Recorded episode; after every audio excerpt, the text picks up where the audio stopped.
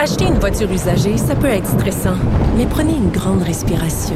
Et imaginez-vous avec un rapport d'historique de véhicule Carfax Canada qui peut vous signaler les accidents antérieurs, les rappels et plus encore. Carfax Canada. Achetez l'esprit tranquille. Cube Radio. Salut, c'est Vanessa Destinée et Dalila Awada.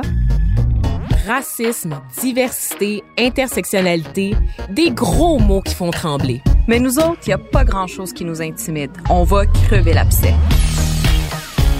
Pigment Fort, c'est des discussions animées par des personnes racisées. Pour les personnes racisées? Nah, pour tout le monde. Gaz!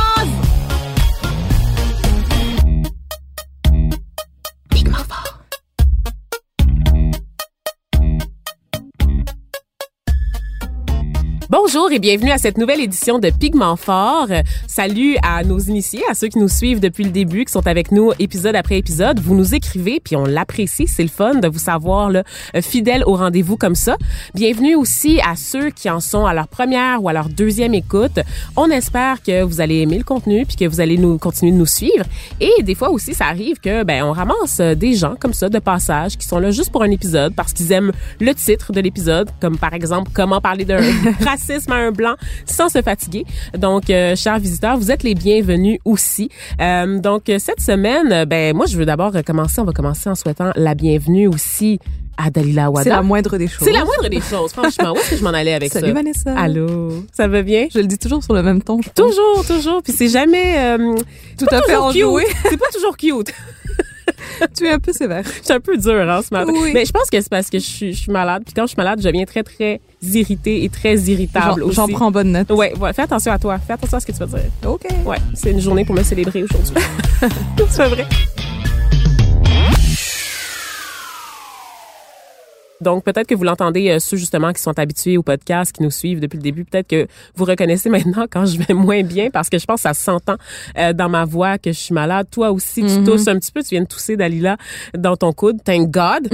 euh, fait que on va, on va essayer de pas se laisser interrompre par le mucus. Et euh, causé par les rudesses de l'hiver québécois. Donc, euh, vous savez, euh, je reviens euh, tranquillement comme ça euh, à, au point, en fait, au but de ce podcast. Vous savez, là, même si on fait des sujets qu'on essaie de rendre intemporels, on reste quand même, Dalila et moi, à l'affût de l'actualité. Et cette semaine, on, parle d'un rapport qui a été dévoilé au cours des derniers jours. Ça concerne la violence conjugale. Donc, vous comprendrez que c'est pas le plus jojo des sujets, mais on espère vous garder quand même. C'est très d'actualité parce qu'il y a quelques cas qui ont été médiatisés Hein? Vous avez vu ça passer, les crimes passionnels, les drames familiaux, toutes ces expressions qu'on utilise pour euphémiser la notion de meurtre, euh, pour dédouaner le meurtrier, souvent un homme, de ses actes et faire croire aussi qu'il s'agit avant tout de crimes isolés, hein, qui se déroulent dans la sphère privée, plutôt qu'un enjeu de société auquel on devrait tous prêter attention. Et là, c'est la fin de mon éditorial Angry Féministe pour l'instant, parce que c'est un sujet qui me met en tabarnak, la violence conjugale, et oui, j'ai sacré. Donc, la violence conjugale, qui est considérée comme un fléau dans le secteur de Montréal-Nord, un arrondissement de la métropole, euh, Montréal-Nord qui affiche un taux de violence conjugale deux fois plus élevé que dans l'ensemble de la ville de Montréal. En chiffres, c'est plus de sept femmes victimes de violence conjugale pour 1000 femmes, soit presque deux fois plus que dans le reste de la ville, où est-ce que c'est 3,9. Et ça, c'est selon un rapport commandé par la table Femmes osées au féminin, un regroupement d'organismes dédiés aux femmes. Ça a été préparé par Tragévie, une organisation qui se spécialise sur la question de la violence conjugale. On s'en doutait, mais les chiffres le confirment une fois de plus. La majorité des victimes de violences conjugales sont des femmes. Donc, 8 plaintes sur 10 qui sont logées à la police proviennent de femmes, mais elles sont aussi touchées par des infractions qui sont plus graves. Puis ce qui retient aussi l'attention, c'est l'âge, puisque 63 de ces femmes ont entre 15 et 34 ans. Gah! Ouais, c'est super tragique. Ça ces chiffres, ouais, ces chiffres-là proviennent des données du SPVM de 2016 et 2017. On sait également que beaucoup de femmes ne portent pas plainte, donc le portrait n'est que partiel.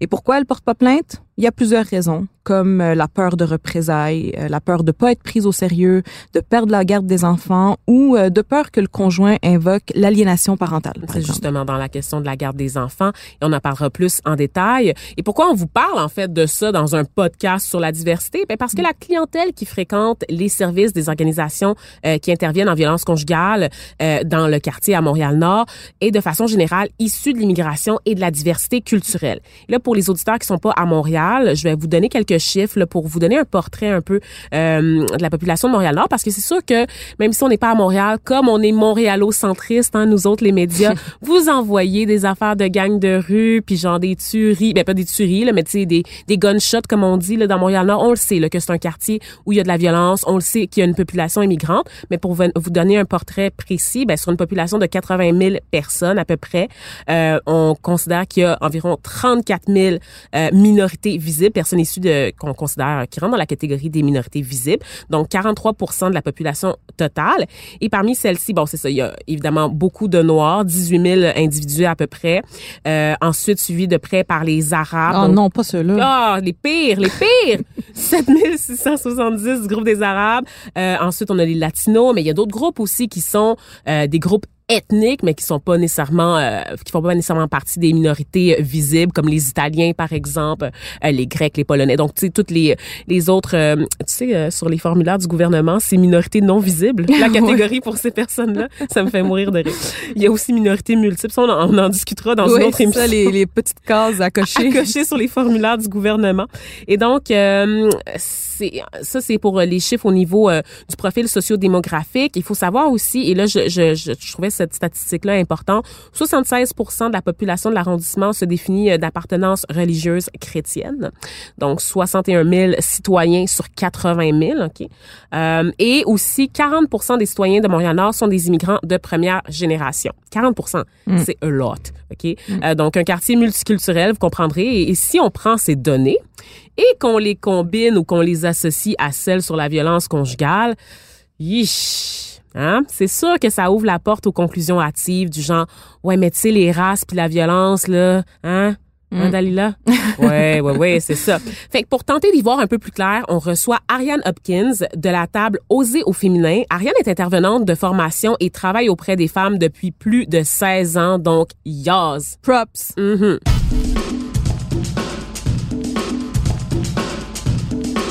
Pigmenté, pas pigmenté, c'est l'heure de l'invité.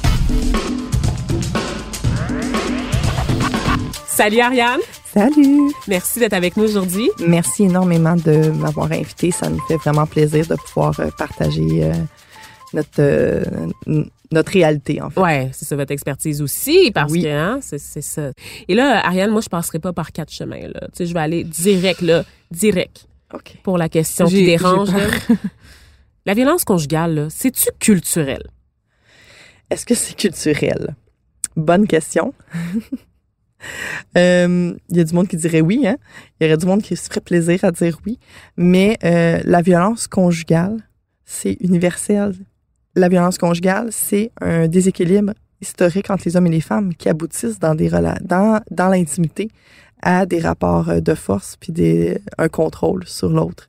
Donc, euh, on peut pas euh, dire que c'est culturel à ce niveau-là. Après ça, chaque culture, chaque euh, homme ayant des comportements violents ou chaque personne ayant des comportements violents utilise différentes stratégies pour violenter. Ça peut être la violence liée, euh, la violence spirituelle, donc utiliser ma religion pour te violenter. C'est écrit dans le Coran. ah, il y a du monde qui me dit, mais voyons, je l'ai pas vu encore Ouais. cette partie-là. Ouais, euh, non. Donc, Toi Dalila, non? non, il manque mon, ça. passe mon avocat. mais c'est ça, mais ça c'est, ça partait avec la religion catholique, il y en avait bien de ça, hein.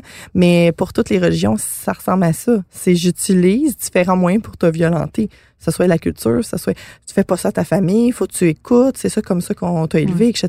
Puis, puis de toute façon, quelle est l'utilité de faire un palmarès de qui qui est le pire, qui qui est le mieux? De la violence conjugale, c'est de la violence conjugale, peu importe de quel homme ça provient. Exact. Ça c'est vraiment important parce que je trouve que on défait le débat, tu sais. On, on comment je ça, on fait des, déri- des dérives Mhm. à force de dire ouais mais on va checker c'est qui le pire.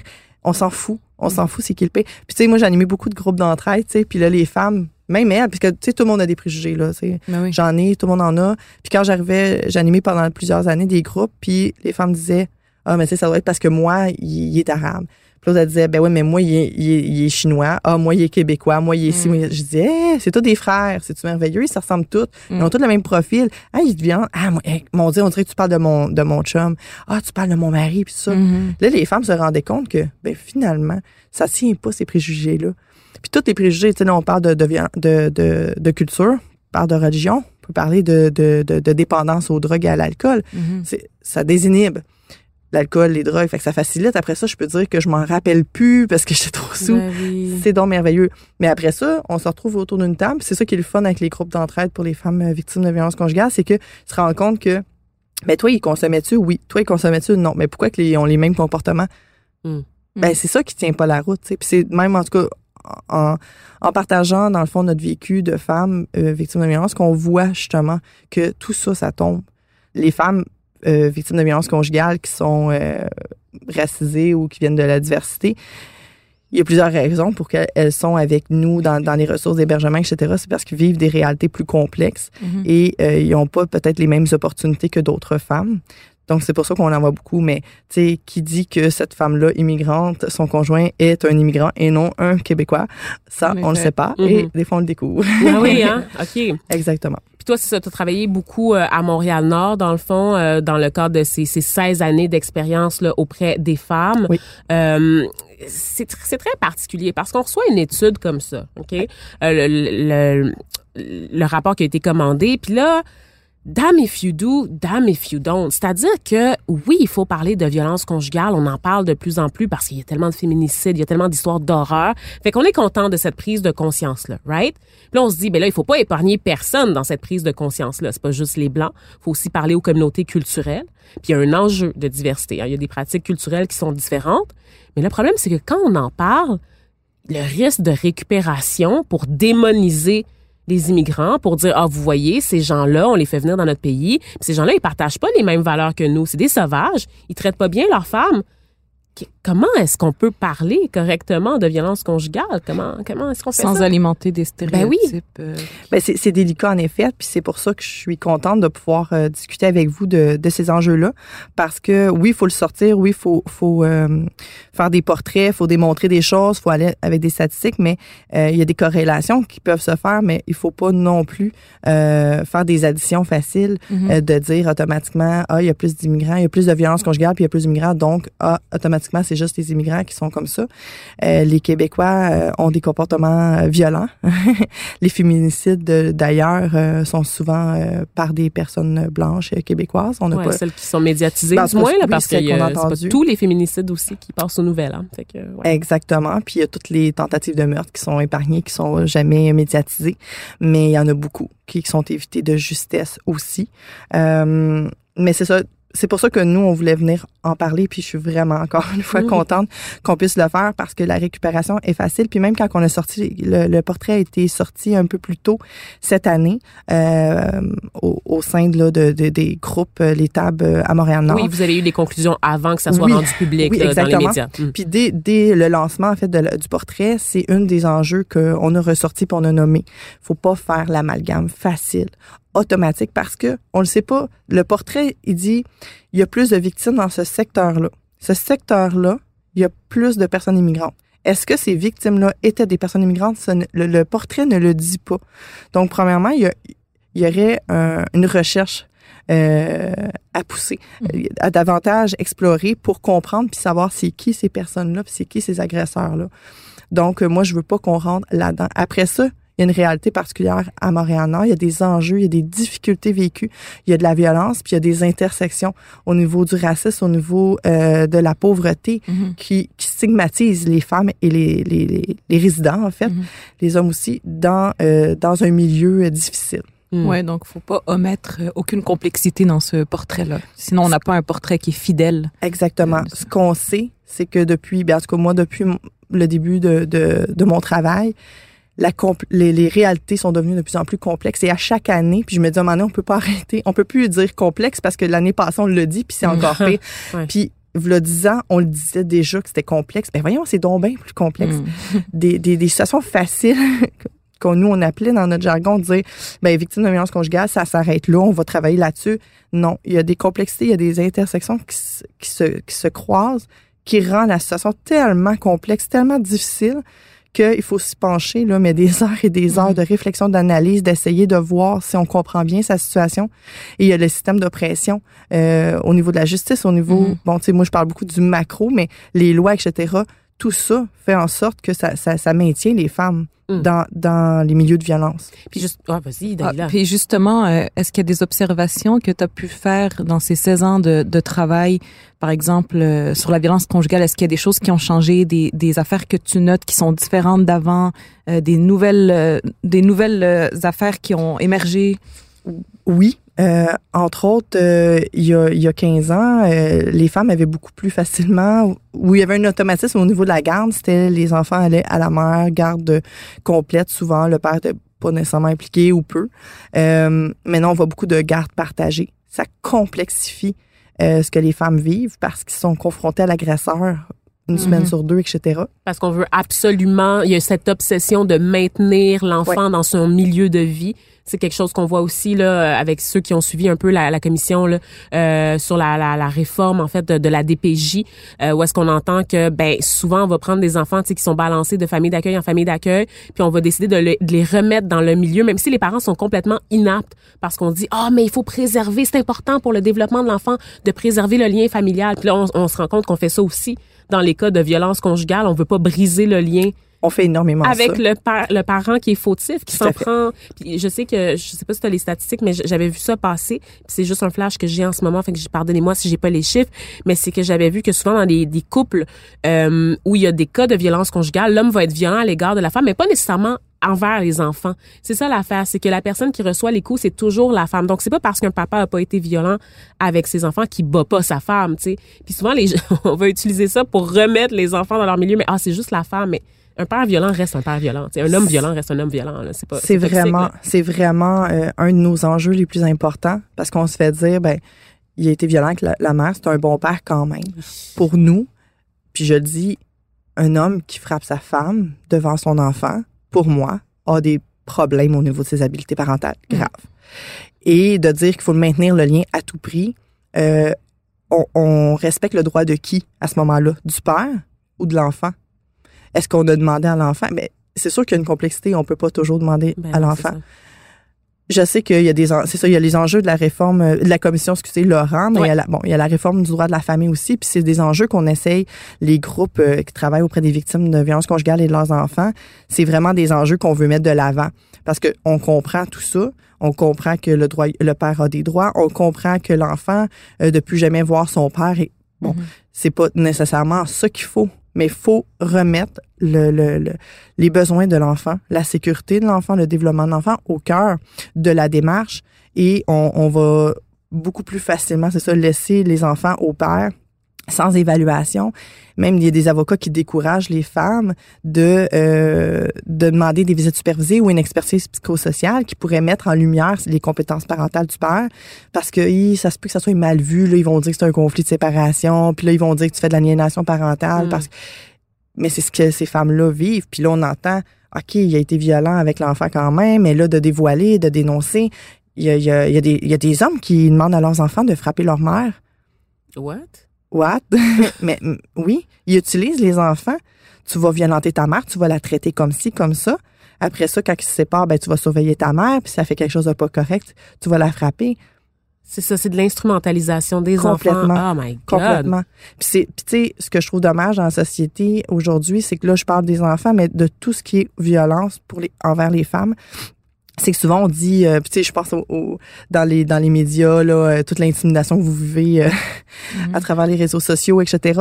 Puis ce que j'entends souvent, c'est ouais, c'est parce, tu sais, c'est deux trois bozos.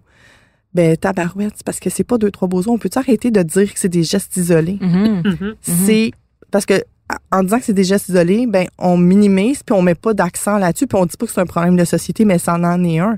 Je veux dire les maisons d'hébergement sont pleines. Il y a des femmes qui veulent quitter qui peuvent pas parce qu'il y a pas de place en hébergement puis c'est sûr que entre me retrouver dehors dans la rue avec mon enfant puis être sous le toit d'un homme violent, je vais prendre l'homme violent en attendant. Hmm. Puis ça c'est des histoires qu'on entend là. Puis c'est c'est c'est c'est c'est du réel puis c'est pas une femme. Ouais. Tu sais, c'est ça qu'il faut comprendre. À travers le Québec, les maisons de première étape sont, sont pleines. Les deuxièmes étapes, je pourrais vous en Ouais, parler un peu ça. plus. Là, je vais trop vite. ouais, il faut que tu nous expliques c'est quoi ces affaires-là de une étape, deux étapes. Il y en a-tu trois? Il y en a combien? Peut-être. Mais en fait, c'est que euh, le, le gouvernement du Québec a déployé son dernier plan d'action en violence conjugale en mars 2018 et a reconnu, dans le fond, qu'on doit avoir un continuum de services euh, pour les femmes et les enfants victimes de violence conjugale.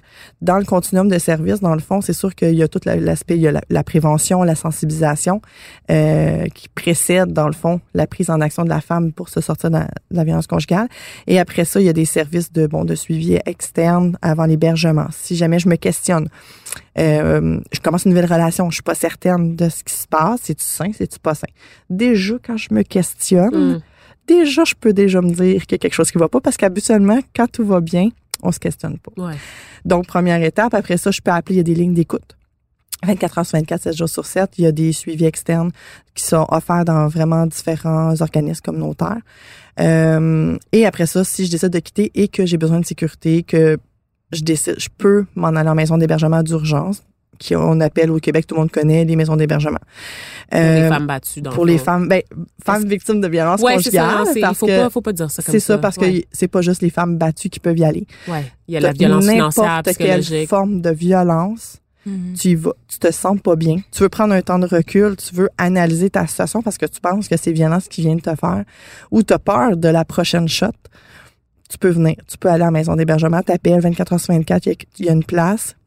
Puis quand je dis une place, les maisons sont pleines, ça c'est un problème, mais en même temps, n'hésitez pas à quand même appeler. Si c'est pas aujourd'hui, ça pourrait être demain. Mhm. Même si ça, je trouve ça horrible de dire ça. Des femmes, quand elles sont prêtes, sont prêtes, puis c'est maintenant qu'ils devraient pouvoir Ça quitter. peut les décourager. ben, Exactement. Par contre, il y a des suivis externes puis tout ça. Puis on travaille fort avec les gouvernements pour faire reconnaître le besoin de, de ces nouvelles places-là. Alors ça, c'est la deuxième étape. Ça, c'est fait par- première étape. Ça, ça fait partie de la première étape, tout ça, là? Tout le processus. Ben, en fait, c'est Ah, les wow, services ok. de prévention, suivi externe. Suivi externe, en- tu peux le faire en maison de première étape. Tu peux le faire avec des centres de femmes aussi qui offrent ça. Euh, et après ça, dans le fond, la maison d'hébergement de première étape, à peu près un maximum de trois mois. C'est vraiment milieu de vie, là, 24 heures sur 24. Il y a des intervenantes, tu manges tout le monde ensemble, tu fais tes démarches, tu te questionnes, je veux-tu quitter, je veux-tu pas quitter, let's go.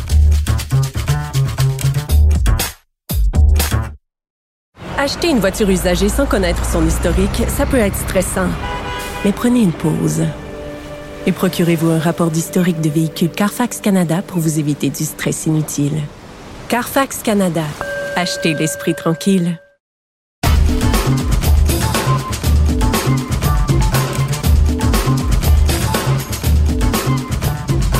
Après ça, il y a à peu près 8% de ces femmes-là qui vont avoir besoin d'une deuxième étape. Ça veut dire, mais là, je suis au bout de mon séjour, mais je peux pas aller nulle part. Ils m'harcèlent, j'ai peur, je sais pas quoi faire, j'ai tellement de conséquences, je suis en stress post-traumatique, mon enfant est en stress post-traumatique. Qu'est-ce que je fais? Maison d'hébergement de deuxième étape qui sont là. Donc, c'est des logements transitoires sécuritaires. Pour, euh, ça dépend de chaque euh, maison, mais c'est de trois mois à deux ans. Wow. Où ce que les femmes peuvent être soutenues, euh, travailler au niveau des mesures de sécurité à moyen long terme, parce qu'il y en a des femmes qui doivent se mettre en sécurité. Pour tout ce que tu me dis me fait capoter en ce moment. Là. Être harcelé au point de devoir trouver comme une maison banalisée Ouais. où est-ce que tu peux être disparaître dans la nature en fait en espérant que ton conjoint décroche même Ouais. si ça fait deux ans que tu es dans cette maison là. Ouais. Puis tu sors puis Ah, il ben, y il y a a peut-être des pas décroché Il y a peut-être pas décroché. Ben, il y a des, il y a des femmes qui vont dans une autre deuxième étape après leur séjour. Il y a des femmes qui changent de quartier, des, de ville, de province. Il y en a qui changent de nom. Tu sais, Ça donne mal au cœur. Ah oui, C'est- ça peut- oui, c'est atroce. en effet. C'est atroce. c'est pour ça qu'on on fait ce travail-là parce que il faut les aider ces femmes-là, mais il faut faut dénoncer, il faut dire qu'il y a des il y a des hommes qui ont des comportements violents et que ça s'arrête pas après la séparation. Parce que sais, on dit ah les femmes, ben voyons, ils ont juste à quitter. C'est donc facile. Voyons, tais-toi, va-t'en, c'est tout. Mais non. Les violences continuent, euh, les, les, les mécanismes de violence euh, excusez les stratégies de euh, de contrôle Mhm. se modifient parce que là j'ai plus accès à madame Ouais. à, à sa femme. Ouais. qui je vais utiliser? Les enfants. Ça, c'est un bon moyen pour avoir euh, les femmes. Donc, je vais utiliser ça. Je vais utiliser l'entourage. La famille, la, La communauté. famille. Puis ça on le voit dans notamment l'aspect diversité de la chose. Tout à fait. Ça, c'est ça, c'est un enjeu. Les communautés, souvent, quand elles immigrent, tu sais, je vous parlais justement là, de Montréal-Nord, où Ouais. est-ce que 40 Ouais. sont des immigrants de première génération, ben, elles se regroupent entre elles. Tu sais, on n'aime pas ça parler de, ghetto- de, de ghettoisation, mais c'est un fact, tu sais, ça se passe. Les gens se retrouvent, essayent de retrouver un peu de leur communauté, de la communauté qu'ils ont laissée derrière. Donc, ils arrivent dans un nouveau pays, ils fraternisent pour que ce soit plus facile l'intégration. Donc, ils se ramassent avec des gens de leur communauté dans des dans des quartiers où est-ce que tu sais ils sont ils sont vraiment entourés de gens et là ça ça peut être utilisé contre eux la famille, Ouais. la communauté, Ouais. tout le monde sait ce qui se passe. Ouais. Mais tu sais, au Québec, Et il y a quelques années, c'était comme ça. Hein? Mm. Euh, c'était la religion qui nous qui nous euh, encourageait à faire ça, ou plutôt les personnes qui se disaient avoir la vérité absolue à travers la religion. Mais ça, c'est un autre sujet. Euh, on instrumentalise euh, la religion, puis toutes les autres- pas juste la religion catholique, mais toutes les autres sont utilisées juste pour ça. Mais, mais en même temps, tu sais, quand tu es tout seul puis que tu vis quelque chose, c'est quoi que tu fais? Tu as besoin d'un Ouais. réseau. Mm. Tout être humain a besoin de son réseau, ce tissu social qu'on doit recréer. C'est pour ça qu'à Montréal-Nord, on travaille beaucoup à se créer ce tissu social-là pour pas qu'on s'isole à travers juste peut-être nos communautés ou notre famille qui est pas nécessairement euh, apte à nous aider de la bonne manière. Mhm. Puis c'est ça aussi, tu sais, les, les groupes euh, pour femmes, les organismes qui aident les victimes sont là aussi pour aider euh, à des fois à recréer aussi, parce que des fois tu as perdu complètement contact avec ta famille parce que le conjoint, un des moyens pour violenter, c'est d'isoler la victime. Donc, euh, donc c'est ça. Fait que nous, on aide à recréer, mais on aide aussi à essayer de dire, ben, tu sais, ce que ta famille te dit, les autres, c'est ce qu'ils pensent qui est le meilleur pour toi, mais toi, qu'est-ce que tu veux, tu sais? C'est quoi qui est le plus important? Ah, ben, pour moi, c'est ma sécurité, puis, tu sais, ma liberté. OK, on va prendre d'autres choses. Mais oui, puis c'est à travers, même si des femmes qui n'ont pas de réseau ici, ils vont appeler dans leur pays, ils vont dire, ben là, non, tu peux pas faire ça, tu sais, euh, enlève ta plainte, etc. Ouais. C'est sûr que c'est une réalité, puis c'est complexe, mais en même temps, c'est des femmes qui veulent s'en sortir. Ils arrivent Ouais. ici, puis ils font comme, ah, je peux être libre. Des femmes disent, mais avoir su, hey, avoir ce choix-là, j'aurais jamais fait ma- marier cet homme-là. Ah, vous avez plein de droits ici, c'est cool. Oh, yes, je vais m'en sortir maintenant, tu sais. Ah ouais, tu Ben, penses qu'elles font les démarches, mais tu le constates en Ouais, fait? complètement. dans le cadre de ton travail. Complètement. Puis là, ils font comme, ah, mais ici, si on a le droit, pourquoi vivre de la violence? Ah ouais. Pourquoi je vivrais de la violence? C'est juste parce que j'avais pas d'autre choix. Puis il y a des femmes, tu sais, il y a tellement de réalités différentes. Là. Moi, je me, faut vous m'arrêter parce que je peux partir Ben, longtemps, mais il y a des femmes qui, dans leur pays, c'est pas nécessairement dans une relation de violence qu'elles étaient. Mais arrivé ici, ce conjoint-là, parce que tu sais, la violence, c'est un choix. Fait qu'il il arrive ici, sans insécure, il fait comme, Tiens, je vais, Je vais me défouler sur. je vais me défouler sur tu sais, toutes mes insécurités, tout ce que je vis parce qu'ils vont y vivre papa. Ben tu sais, je me défoule, j'ai j'ai perdu contrôle dans ma vie, ben tu sais, je vais le prendre dans ma vie personnelle puis sur ma femme. C'est ça qui se passe, tu sais. Fait que il y a des femmes qui font comme ben non, mais dans mon pays, t'es pas comme ça ou tu sais, Mhm. je comprends pas, je suis arrivée ici, moi je pensais vraiment là que c'était euh, American Dream. Oui, c'est ça. Hein? Parce que ça, c'est encore la réalité. Ben, dans, dans, dans leur pays, ils disent, ben oui, mais moi, mon père était pas comme ça. Je comprends pas pourquoi il est comme ça. Oui, parce qu'on on entretient beaucoup le mythe que certaines communautés, hein, par exemple les Arabes, Ah oui. euh, le père, c'est normal, c'est juste normal la violence à l'égard des femmes, hein, parce qu'on prend quelques actes isolés faits par des terroristes, des gens qui appliquent une espèce de loi islamique vraiment que, tu sais, les cas les plus les plus extrêmes là, tu sais, puis on se dit ah mais c'est la norme là-bas, le père a le droit de de, de vie ou de mort sur euh, la vie de sa fille, tu sais, le père il donne sa fille ensuite au mariage euh, à, à son conjoint, si c'est pas le conjoint, ça va être les frères qui vont contrôler ces femmes-là, tu sais, on entretient beaucoup ce mythe là que certaines communautés sont très très patriarcales comme si nous on l'était pas du tout soit dit en passant. Euh, puis que les femmes c'est vraiment genre c'est normal tu sais ils arrivent ici fait que c'est sûr qu'ils importent avec eux. Leurs coutumes les suivent quand ils arrivent ici. Mais c'est pas vrai. Ça reste encore des préjugés qu'on a à l'égard des communautés parce qu'on prend des cas extrêmes d'un fin fond de village dans le nord de l'Afghanistan où est-ce qu'on on applique Ben, la loi coranique Ben, moi, je te dirais juste comme par rapport à ça, puis tu sais, peut-être que Dalila pourrait Dalila dire quelque chose sur ça, mais nous- ou dégoûtée je sais pas mais des femmes, des femmes qui vivent ça, on en a. Ça, c'est clair. oui bien sûr On en a, puis moi, ce que je dirais, puis ce que, que j'ai remarqué, en tout cas depuis quelques années, c'est qu'il y a quand même une recrudescence dans les pays euh, arabes de l'extrémiste. Tu sais, ils ont pris le contrôle. Puis il y a des personnes qui, ben, tu sais, dans mon enfance, c'était pas comme ça. Mais maintenant, avec la loi, puis les, les- ce qu'on se fait imposer, euh, c'est l'intégrisme religieux. d'instabilité politique. Exactement. les Fait que ça, les femmes sont tellement victimes de tout ça. Ben oui, c'est toujours Eh, les premières victimes. C'est oui. tout le temps les premières victimes. Fait que de plus en plus, moi, je vois de- ces femmes-là. Par contre, ils font comme, oui, je- dans ma dans ma vie là-bas, j'avais pas d'autre choix. Mais quand j'en ai un autre choix, je le fais, par exemple. C'est ce qui est beau.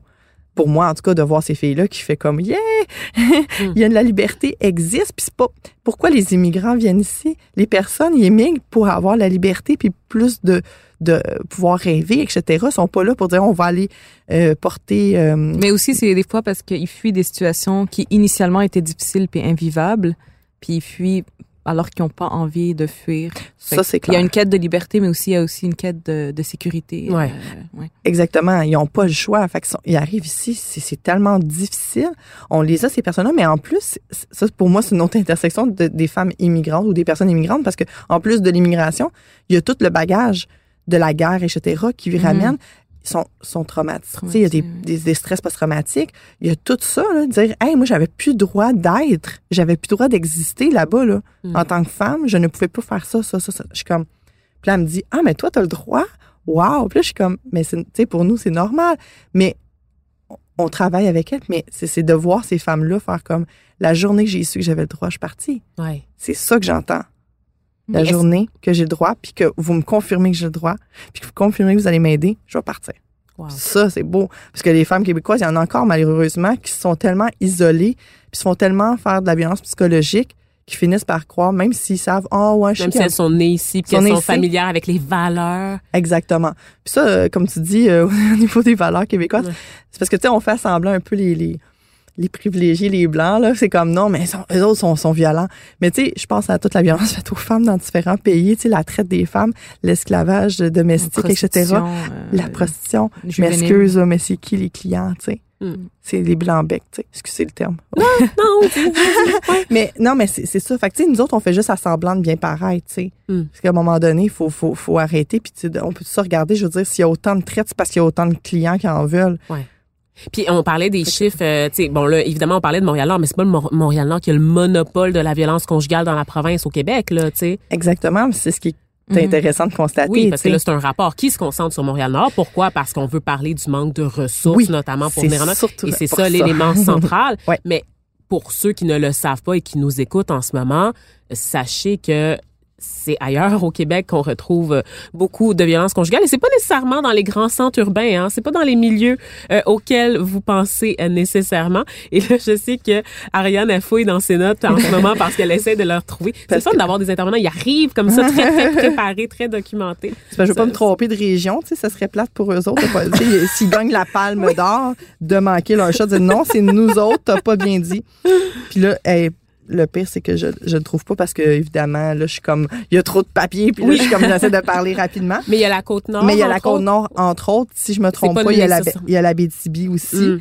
Euh, donc ça, c'est sûr que c'est de- des quartiers au qui sommet, ouais. au sommet de euh, l'ampleur de la violence conjugale au, au Québec. Puis c'est là où ce que je me dis, hi, ça peut, tu sais, on dit bien euh, le euh, Montréal-Nord, sauf que comment on explique que, tu sais, Côte-Nord puis euh, Abitibi, ben c'est pas là qu'il y a le plus d'immigrants, là, euh, Mm. c'est ça euh, de, de personnes arabes, ben, de personnes noires, nanana. c'est pas culturel la violence conjugale Et non, malheureusement, c'est probablement une des choses que les, toutes les femmes, peu importe leurs origines, vivent, ont le plus en commun. Le- la violence du patriarcat, la violence euh, de la misogynie, c'est C'est incroyable. universel. Ouais, c'est merveilleux, hein? universel, tellement absolument. bien dit Ouais, Dalila pour C'est dégueulasse. Vraiment. on est fâchés hein, on Ah, est je vraiment suis- fâchés Aujourd'hui, je suis particulièrement Ouais. fâchée. Mais tu sais, moi, je dis tout le temps, le monde, oh mon Dieu, faut pas dire le mot féministe. Mais comment, après entendre ces chiffres-là, pas en- entendre toutes ces histoires-là, comment ne pas être féministe? tu sais? Ben oui. Comment ne pas être contre la violence faite aux femmes? Absolument, Voyons absolument. donc. Moi, je le porte comme un badge, mon féminisme. Exactement. Et euh, tu parlais des intersections, puis je veux y revenir parce que je trouve ça quand même intéressant de parler, entre autres, euh, tu sais, c'est ça, tu sais, du bagage de la guerre, des traumatismes du passé qu'on laisse derrière de l'endroit d'où on vient. Quelle autre intersection que toi, tu as pu voir dans le cadre de ton travail? Euh, parce que tu, tu disais que tu le constates là, sur le terrain, à Montréal-Nord, en- entre autres. là. je reviens comme euh, sur l'île, dans la métropole. Et le classisme, qui est le- le- les Mhm. classes sociales. On parle de pauvreté. Il y a énormément de pauvreté à Montréal-Nord. Ça, c'est un, un fait. Euh, Mais est-ce que la pauvreté, c'est ça qui cause la violence conjugale? Parce qu'on fait souvent ces rapprochements-là. C'est ce qu'on entend. C'est comme, ah oui, mais tu sais, la violence conjugale dans les milieux pauvres. Puis on sait que Montréal-Nord, c'est un quartier en raison, entre autres, ben, toutes sortes de raisons, mais aussi le profil sociodémographique des personnes, notamment des nouveaux arrivants. C'est pas les plus riches sur la planète. Hein? On s'entend quand tu arrives dans un nouveau pays. Là. Fait que oui, il y a beaucoup de pauvreté dans Montréal-Nord. Je pense qu'au Canada, c'est un des quartiers les plus pauvres, en fait, là, sur l'ensemble national, du point de vue national. là. Donc, euh, est-ce qu'on peut faire une association là ou? Ben en fait, euh, ça serait facile de dire ça. Puis tu sais, moi je pense à toutes les justifications des hommes qui ont des comportements violents. hein. Ah, c'est la religion qui fait que je te frappe. C'est la pauvreté. Je suis stressée. Tu sais, j'ai pas beaucoup d'argent, fait que je vais te violenter. Je vais prendre contrôle sur toi. Euh, ça, c'est des outils pour justifier la violence. Il faut faire attention de pas donner cette euh, voix-là à ces hommes-là, parce qu'après ça, ils vont dire, ben tu vois, j'ai, ré- tu sais, c'est pour ça, C'est pas ma pas de ma faute. faute. C'est parce qu'on est stressé, parce que j'ai pas d'emploi. Ok. La, la, la pauvreté est une premièrement est une conséquence de la violence. Quand je vis de la violence conjugale, automatiquement, je vais m'appauvrir. OK, parce que euh, je vais soit manquer plus souvent de travail, je vais devoir peut-être quitter le travail, je vais devoir changer de travail ou je ne vais pas pouvoir travailler, je vais être sous l'emprise économique. Donc et ou bien il y a des tu sais ce que je reçois, je dois le confier à mon conjoint. Exactement. Tu sais, les moyens de vivre la violence économique, c'est un enjeu. C'est- là. Tu sais, je me souviens des femmes me disaient, ben, ils me donnaient 20 pièces pour faire l'épicerie, tu sais, avec des enfants. Comment tu fais pour arriver? Tu sais, je me souviens d'une femme, elle me dit, je, je mangeais les miettes à terre de ce que mon enfant finissait pas pour survivre. Puis je me souviens, puis là, je parle de mon histoire, mais euh, j'ai travaillé en première étape, mais je me souviens d'avoir ouvert le frigidaire avec une femme la nuit parce que je serais une nuit, puis elle a ouvert, puis elle a pleuré parce qu'elle a vu de la nourriture c'est ça, c'est la violence. c'est ça, la- la- le, le contrôle coercitif des hommes, des hommes ayant des comportements violents, Bien excusez. sûr, pas tous les hommes, Pas on tous le les rappelle. hommes. on le Hashtag rappelle. Il y a no pas On sait, vous êtes des bons gars, on le sait, on vous On a des alliés oui, importants. oui. Euh, mais pour ces hommes-là, parce que c'est sûr que quand tu travailles juste en violence conjugale, ben quand tu parles de ces hommes-là, ben c'est ces hommes. Après ça, la pauvreté. Je vis la violence conjugale, je m'appauvris. Quand je veux sortir de la violence conjugale, c'est difficile si je sais pas si je vais me trouver un toit. C'est sûr que je vais rester. Si, j'ai des enfants, je vais pas me retrouver dans la rue. Fait que je vais rester. Il y a des femmes qui disent, ben, j'attendais une place en maison d'hébergement, je restais. Je me souviens d'une femme, elle dit, je suis partie en première étape, j'avais pas d'autre opportunité, je m'aurais retrouvée dans la rue. J'avais pas de deuxième étape de disponible pour moi, puis avec le profil que j'avais, j'avais pu, elle aurait pu postuler. Elle retournait avec le conjoint. Parce qu'il n'y avait pas de deuxième étape. Pas parce qu'elle voulait retourner avec. Parce qu'elle n'avait pas d'autre choix. Elle sentait qu'elle pouvait pas. Parce que dans la rue, je me fais retirer mon enfant. Donc, elle est retournée jusqu'à temps qu'il y ait une deuxième étape, etc. Après ça, la pauvreté, c'est sûr que quand je suis dans un milieu pauvre, un milieu violent, tu sais, je dis, bon, Montréal, ça peut être, c'est rough. Euh, c'est sûr que ça peut, euh, c'est ça, ça m'aide pas. Donc, c'est pas parce que lui, il est pauvre puis qu'il est stressé qu'il va me violenter, mais parce que je suis pauvre que ça se peut que je reste dans mon milieu violent parce que j'ai pas d'autres ressources. Hmm. Pourquoi on a plus de femmes immigrantes dans nos ressources? Parce qu'ils n'ont pas d'autres ressources. Spécifiquement pour elle, Ben, qu'est-ce que tu veux dire? non, ce que je veux dire, c'est que si j'ai pas, si j'ai des sous, là, moi, j'ai travaillé même dans une maison où il y avait des femmes plus aisées. J'étais comme, ah, OK, il y a quand même des femmes plus aisées. Des femmes riches qui, font- qui, Ben qui ouais. se font violenter, qui se font. Ben oui, Ben, imagine-toi donc. Moi, j'arrivais, puis oh, une voiture de riche. Ça pensais que c'était juste une affaire de. BS. Ben, c'est ça. Moi aussi, ça m'a comme surpris, tu sais, travailler à Montréal-Nord. Je fais comme, ah, j'étais habituée à ça. Non. mais, euh, puis même elle, s'appauvrissait. Bon.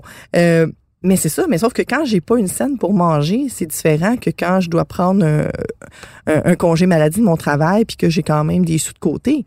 Donc, qu'est-ce que je fais? J'ai des enfants. J'ai peut-être un statut euh, immigratoire euh, précaire. Qu'est-ce que je fais? Hmm. Puis lui, il me dit, mais c'est parce que si tu t'en vas, là, je t'en laisse ton parrainage. Ben, je m'en vais pas. Aïe, aïe, ouais. Puis, puis, puis j'endure parce que, euh, tu sais que moi, ma- c'était la guerre chez nous. C'était pas, fait que Je veux pas y euh, retourner. je veux pas y retourner. Fait que c'est pas si pire, tu sais. C'est pas si pire. Là, en attendant, je vais toffer. Ouais, un point sur la gueule, c'est pas super. Ben, comparé à ce que je peux avoir vécu ailleurs. Mm. à- à- c'est- fait que, il y a- il y, a aussi ça, là. C'est sûr aussi, quand je vis dans un milieu rough, tout est rough alentour de moi. Ben, ce que je vis à l'extérieur ou à l'intérieur, ça se ressemble.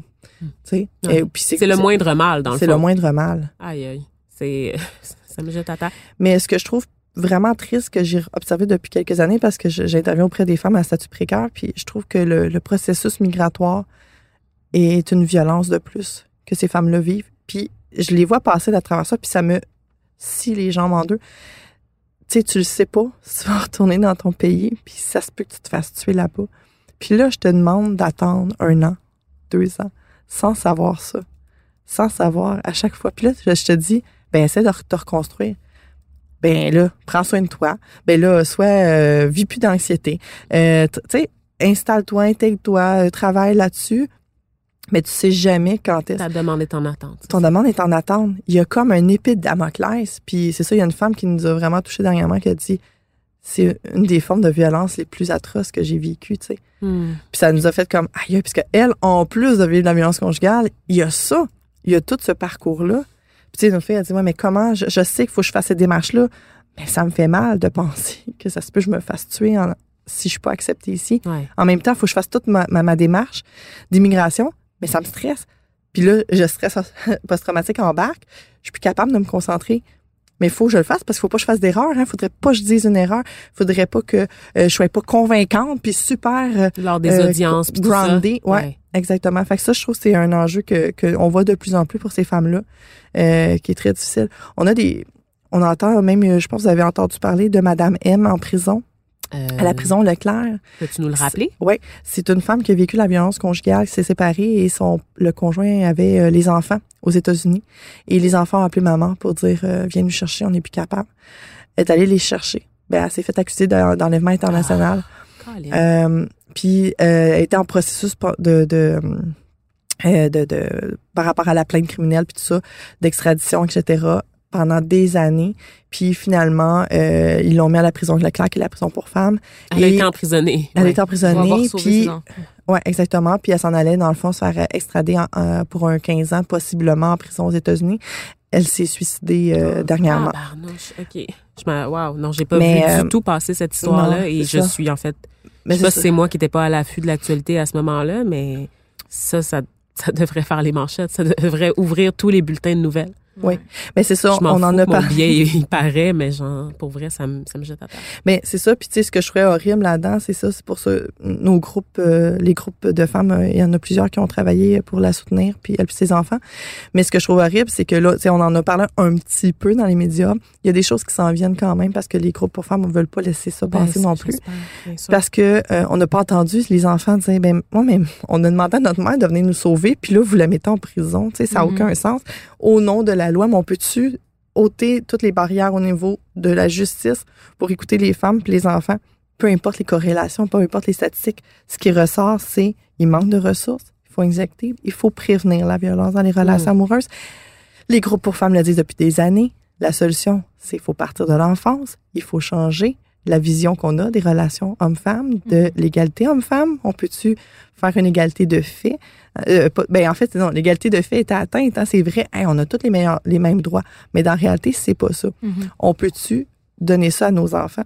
Donc, on veut euh, avoir plus de fonds, évidemment. Il y a des choses qui s'en viennent à Montréal-Nord. C'est ça qui est beau dans ce mouvement-là. Puis j'appelle ça un mouvement parce que pour la première fois, dans le fond, tout le monde s'assemble. Tout le monde dit on met la priorité violence conjugale. C'est dans, dans nos plans d'action, dans nos priorités d'action et on va trouver des solutions viables. On veut aussi que ça fasse la différence dans la vie concrète des femmes, pas juste, parce que des fois on dit, ah, on va parler, on va parler, les tables de concertation, on parle, on se Mhm. concerte, mais quand est-ce que ça descend directement auprès des femmes? Il y a des choses qui s'en viennent que je peux pas parler officiellement, Mhm. mais quand même du beau. Mais c'est un dossier Euh, qu'on va continuer à surveiller, effectivement. oui. Exactement, tu sais. Fait que c'est pour ça qu'on est content d'avoir eu cette tribune-là, puis de un peu choquer en disant le portrait inquiétant de Montréal-Nord, mais ça peut nous donner cette euh, cette euh, opportunité-là d'aller chercher des fonds, d'aller chercher des ressources, mais aussi de dénoncer ce qui se passe, euh, entre autres à Montréal-Nord, mais partout. Mais tu sais, les femmes à Montréal-Nord, quand ils veulent quitter, là, c'est compliqué à la maison d'hébergement, c'est loin. Puis là, dire, ben là, faut que j'aille euh, à la cour, ben là, ça me prend une heure et demie, euh, etc., etc. Mais ça décourage. Puis là, je vais aller en maison d'hébergement, mais là, c'est vraiment pas proche de chez vous. Bon, on veut pas non plus que ça soit collé à côté de, euh, Non, de non, ta maison, on s'entend. ouais, Mais il y en a violent. pas proche dans ce secteur-là. Euh, Donc, c'est un dépaysement, c'est un choc de plus Ouais. à gérer si tu arrives à faire le mot. Exactement. Puis il y a des femmes qui vont se décourager, c'est trop loin, je connais pas. Si ça serait un peu plus près, peut-être qu'elles elles iraient. Puis déjà, il faudrait qu'il y ait de la place, mais ça aussi, c'est un, c'est un autre enjeu. Donc, euh, c'est sûr que si euh, tout le monde nous entend et les gouvernements, etc., on va continuer à faire des pressions. Mais ce, qui est le fun avec la table de concertation, c'est qu'on va finir. no- Tu sais, le portrait a été fait. Nous, on va aller plus loin dans le portrait par rapport au service qu'il y a pour aller vraiment cibler des, des, des, des manques plus importants, puis aller peut-être faire des revendications, etc., plus précises à ce niveau-là. Mais clairement, euh, plus on va sensibiliser, plus on va dire aux femmes, il y a des moyens de s'en sortir, plus elles vont s'en sortir. Parce que Mhm. les femmes, c'est des courageuses, des résilientes. Yaz, Ah. Yaz Queen. Ariane Hopkins, ben merci, merci encore une fois d'avoir été avec nous. C'était vraiment très très apprécié, c'était très éclairant. Évidemment, on a bien hâte d'entendre, euh, de voir ce qui va sortir là, de ces grands grands chantiers en préparation dans Montréal Nord dont tu nous parles, sur lesquels tu peux pas nous dire grand chose, mais qui semblent avoir ton enthousiasme très très prometteur. Donc euh, une discussion qui qui fait mal un peu à Mhm. avoir. C'est pas plaisant de parler de ce sujet-là, mais euh, j'espère vivre dans un monde où un jour où on n'aura pas besoin d'en parler. Pour l'instant, pour l'instant, euh, on va continuer, on va continuer de, de manifester notre soutien aux femmes qui vivent de la violence. On le rappelle, il y a des ressources et d'ailleurs dans la partage Facebook de l'émission d'aujourd'hui, on va mettre ces ressources-là, euh, que vous soyez racisé ou non. Hein, donc c'est pour tout le monde. Euh, donc de savoir que vous n'êtes pas seul et que la violence c'est pas justement seulement un coup de poing la gueule, ça peut être tellement tellement plus de choses. Donc si mesdames euh, ou messieurs, parce que oui ça arrive aussi, vous vous posez euh, des questions, euh, c'est le temps d'appeler. Voilà. Merci. Merci.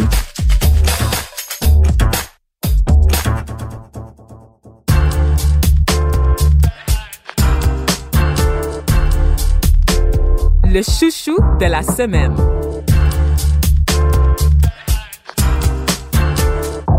On va passer au chouchou de la semaine euh, parce que vous le savez, à chaque semaine, on vous présente là, un objet culturel ou quelque chose, une tendance qui retient notre attention sur les réseaux sociaux.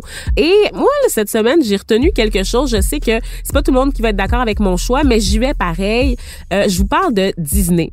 Euh, Disney qui a fait des trucs extraordinaires. là. Vous savez, bon, ils ont lancé leur gros service Disney Plus, là, où est-ce qu'on retrouve euh, des petits bonhommes, euh, Marvel, National Geographic. Et on, on puise aussi dans une grande, grande, grande euh, euh, sélection d'archives de Disney. Il faut savoir que Disney, l'entreprise, ça n'a pas toujours été très, très jojo.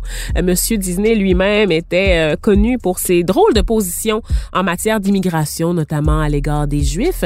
Et il y a certains ouvrages, certains courts-métrages qui ont été faits à une certaine époque qui reflètent bien euh, des discriminations qu'on connaissait dans les années 50, 60, notamment à l'égard des Noirs, des Autochtones, des Juifs, encore une fois, des Asiatiques aussi.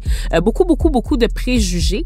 Et ce que Disney a fait, euh, Disney a décidé de ne pas censurer ces œuvres-là. Ces œuvres-là sont publiques, sont disponibles sur Disney+. Par contre, il y a un avertissement avant euh, les œuvres pour nous aviser que ce qu'on voit présentement sur l'écran, ben ça reflète une pensée qui était propre à l'époque, qui ne reflète en rien les pensées actuelles. Euh, donc je trouve que c'est je trouve que c'est formidable. C'est pas grand chose, ok, ça efface pas là le mal qui a été fait par le passé, mais c'est une façon de reconnaître qu'il y a eu des erreurs, il y a eu des choses qui se sont passées qui étaient inacceptables et euh, sans vouloir les cacher ou les euphémiser, tu sais, les atténuer, on dit regardez, on assume ça c'est le passé, puis on en profite pour faire une leçon d'éducation. Donc ça je trouve ça très très très très cool et Disney deux fois plutôt qu'une cité dans le chouchou de la semaine parce qu'ils ont fait aussi euh, je sais pas si vous avez entendu parler d'un film un peu vague, un peu obscur, La Reine des Neiges. Donc La Reine des Neiges 2 Libéré. Euh, plus capable. J'ai pas d'enfant puis je peux même pas entendre, je peux pas entendre cette chanson-là. J'ai peut-être entendu deux fois seulement dans ma vie. Donc solidarité envers tous les parents là, qui nous Merci. écoutent, qui l'ont entendu. C'est Baby Shark oui. qui a pris la relève. Ah, c'est ça. Qui l'ont entendu comme 50 fois dans les deux dernières semaines. Moi, j'ai entendu deux fois puis j'étais déjà plus capable. Donc, chapeau, je sais pas comment vous faites. Euh, de La Reine des Neiges 2, euh, qui, euh, qui est sortie en cinéma, qui s'inspire euh, de certaines légendes de communautés autochtones de la Scandinavie, de, de, de la, de la région du Caucase aussi. Et euh, on avait eu beaucoup de critiques. Moi, je les avais pas vues, soit dit en passant, mais il y avait eu beaucoup de critiques là, sur La Reine des Neiges 2 parce qu'on disait que on, on s'appropriait les histoires des communautés autochtones euh, sans vraiment bien les inclure dans la discussion. Eh bien, Disney a mis sur place des comités. Fait que des comités euh, pour éviter les, les accusations d'appropriation culturelle, évidemment. Ils ont fait appel à des personnes qui représentaient la communauté autochtone Sami du nord de la Scandinavie dans la préparation du film La Reine des Neiges 2. Euh, ils ont imaginé avec eux un des peuples qui, qui sont présents dans l'histoire. Euh, puis euh, ils se sont vraiment entendus avec le Conseil Sami, les parlements des Samis en Norvège, en Suède et en Finlande, vraiment des comités consultatifs pour les guider dans leur représentation adéquate de ces peuples-là à l'écran, même si c'est fictif. Hein, La Reine des Neiges, c'est pas vrai là. Ah non! non, c'est juste une histoire, euh, Oh Dalila. Ouais, ouais, ouais. Puis c'est juste une histoire, mais euh, on prend des inspirations et on aurait pu prendre des, des inspirations sans donner le crédit à qui que ce soit, mais mm-hmm. Disney a appris des critiques précédentes, a appris de ses erreurs, comme quoi c'est possible de collaborer tous ensemble et d'obtenir un résultat qui fait plaisir à tout le monde. Pas juste de dire, ah ouais, mais j'ai appelé des communautés culturelles, puis là, ils étaient pas d'accord avec mes idées, fait que j'ai décidé de les flusher parce que moi, j'ai une liberté artistique là-dedans. Non, non. Disney a réussi. On déborde, on déborde. arriver dans un consensus et ça, je trouve ça très, très inspirant et je pense que c'est un modèle à suivre pour les créations culturelles à venir.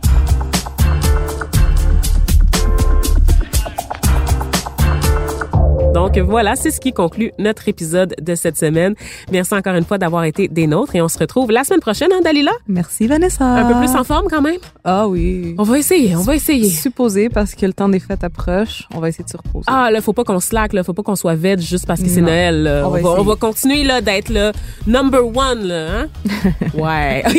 c'est pas très convaincant tout ça. On travaille là-dessus. On vous retrouve la semaine prochaine. Au revoir.